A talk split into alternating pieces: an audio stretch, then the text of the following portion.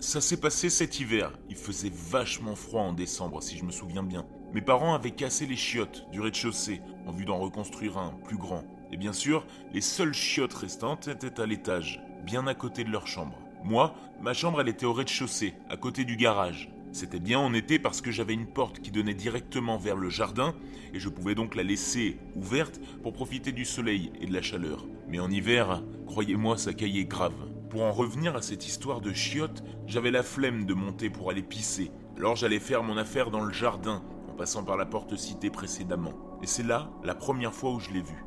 Je pissais tranquillement contre un arbre, la nuit tombait, et comme font souvent les hommes qui pissent dehors, je scrutais l'horizon, par ennui, ou bien pour voir s'il n'y avait pas quelqu'un qui me matait. Et là, en l'occurrence, il y en avait bien une. De mon jardin, on pouvait apercevoir les immeubles HLM à côté, et quand j'étais gamin, on pouvait voir un tas de gens par leurs fenêtres. Maintenant, on peut plus voir grand monde, car l'immeuble est censé être vide. Mais il semblait que ce n'était pas le cas.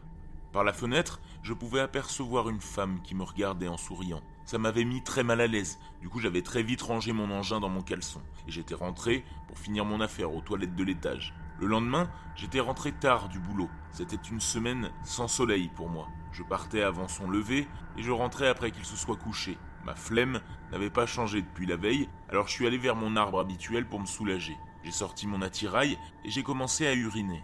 Je me suis alors souvenu de ma spectatrice d'hier et j'ai tourné la tête vers les HLM voisins. Et à ma surprise, elle était encore à la fenêtre, avec le même sourire que la veille. Cette fois, je n'ai pas pu tout remballer, car je venais à peine de commencer et je m'étais retenu depuis un moment.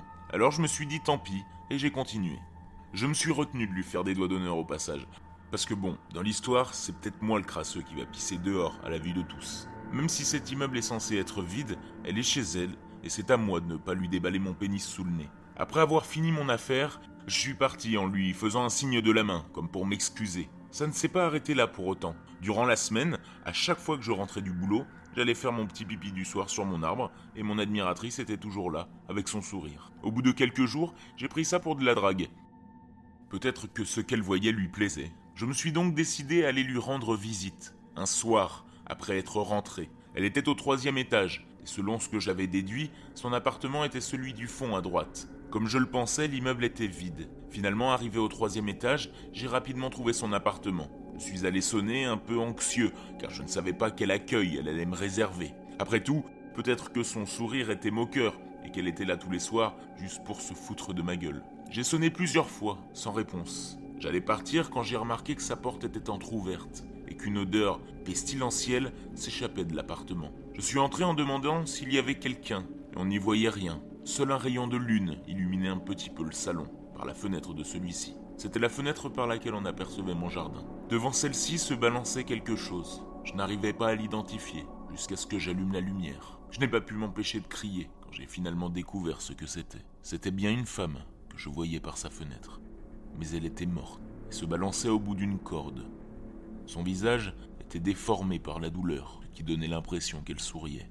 J'ai tout de suite contacté la police, qui est arrivée très vite sur les lieux. Quelques jours après, j'ai appris que cette femme était la dernière locataire de l'immeuble, et que les propriétaires avaient fait pression sur elle pour la jeter dehors, et qu'ils avaient réussi. Elle n'avait plus de famille, et on lui avait retiré la garde de ses enfants. Elle allait finir à la rue, et ne voulant pas de cette vie, elle avait mis fin à la sienne. Une triste et sordide histoire. Finalement, ma belle inconnue souriante était en fait un cadavre moisissant, et pour ma part, je n'irai plus jamais pisser dehors.